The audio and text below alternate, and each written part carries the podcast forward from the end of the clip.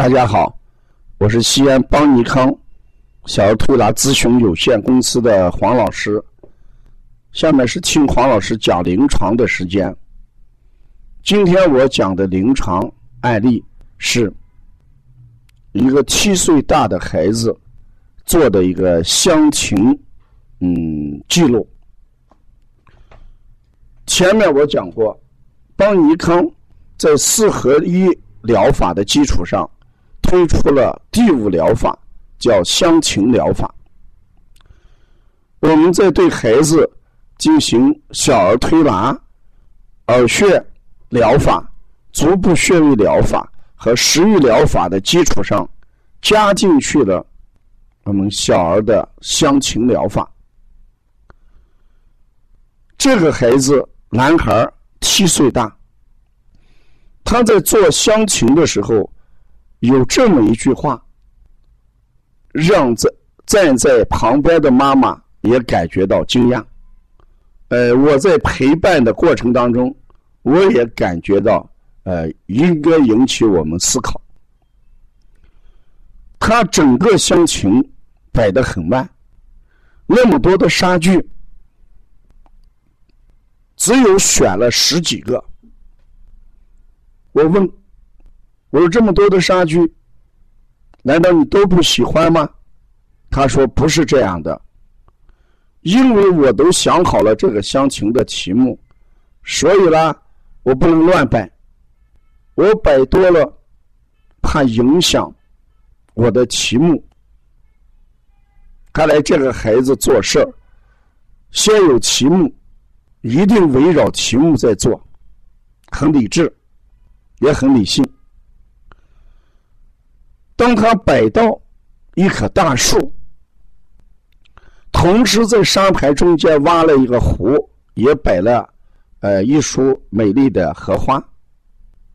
这个时候，他的爸爸妈妈在欣赏那棵大树，站在大树旁边，而他自己却站在远处的一个湖边来欣赏荷花。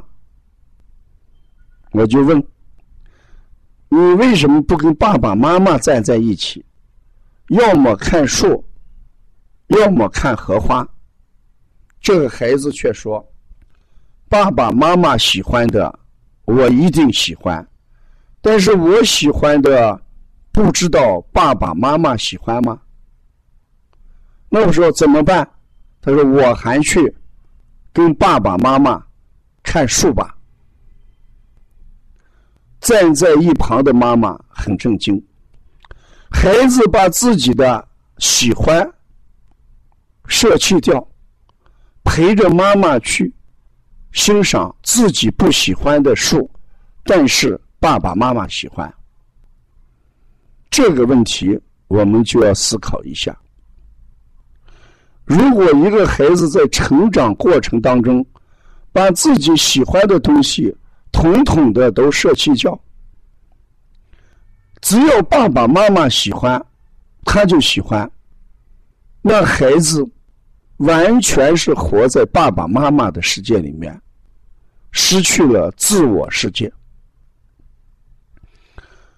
因为他不知道爸爸妈妈喜欢不喜欢荷花，所以我再喜欢荷花，我都要放弃，要牺牲掉。我要去陪着爸爸妈妈看爸爸妈妈喜欢的书，因为他喜欢，我一定就喜欢。这折射出什么问题来？折射出孩子老往爸爸妈妈的心里走，而爸爸妈妈没有走进孩子的心里。七岁的孩子在读妈妈、爸爸的心里，而爸爸妈妈却没有走进孩子的心里。当我提到这个问题的时候，妈妈说是有原因的，因为我们家庭，特别是奶奶，一直用成人的思想在教育这个孩子，他经常想。那你要好好的在家里呃上学，好好学习。你要考虑你爸爸妈妈那么辛苦，他们上班那么辛苦，都是为了你，你一定要体谅他们的辛苦。反复的强化这种东西，所以孩子每做一件事儿，都是想到妈爸爸爸妈妈，而失去了自己的一些童年欢乐和我们童心。所以说，人不能泯灭童心。小孩应该有丰富的儿童世界。我们过去讲过。万丈高楼，呃，平地起，基础要好。孩子小的时候，文化课基础打好了，固然在上面学习，以后的学习当中就轻松一些。同样的道理，孩子在童年的时候，把情感基础打好了，内心世界丰富了，未来的情感一定丰富多彩。我们要让孩子活在自己的世界里边，不要让孩子活在爸爸妈妈的世界里边。这样的话，孩子就会过早的成人化，啊，失去了天真、浪漫的、烂漫的一些童年。所以，这种孩子做事情往往做的很理智，他对世界的感知。也是一种什么理性的感知，而不是感性的感知，这就不一样。感性的感知是靠自己的经受挫折跟成功而认识世界，理性的感知就是凡是怎么做能成功，我就怎么做，我不去尝试失败。别人这样做成功了。我就模仿他做就行了，这孩子就变成一个不完美的孩子啊。所以看起来很理智，事实上这个孩子是有缺陷的啊。希望育儿妈妈也好，我们同行也好，一定要走进孩子的世界里面去。我记得在很早以前，哎，我给大家讲过一个故事，一个妈妈。将一个四岁大的小女孩领到夜总会，那个地方大家穿的非常的时尚，环境特别的优美，这个小女孩却哭。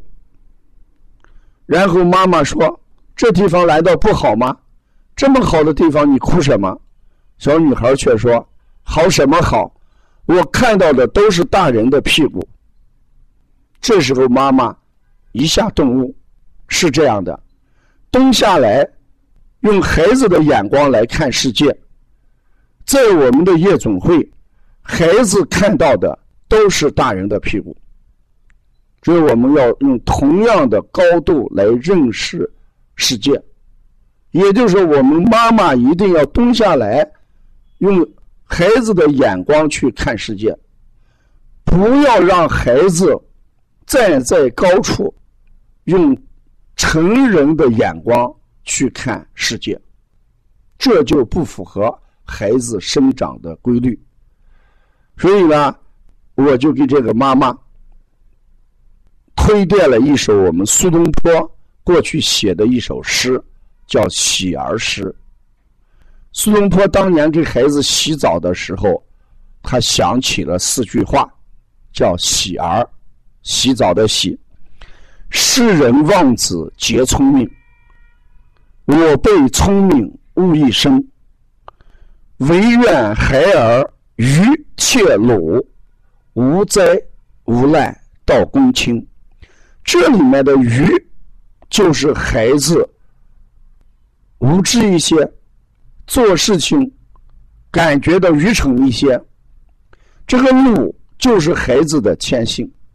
我们千万不要让童心泯灭啊！如果要关注邦尼康有关乡情的一些治疗，呃，可以加王老师的微信：幺三五七幺九幺六四八九。谢谢大家。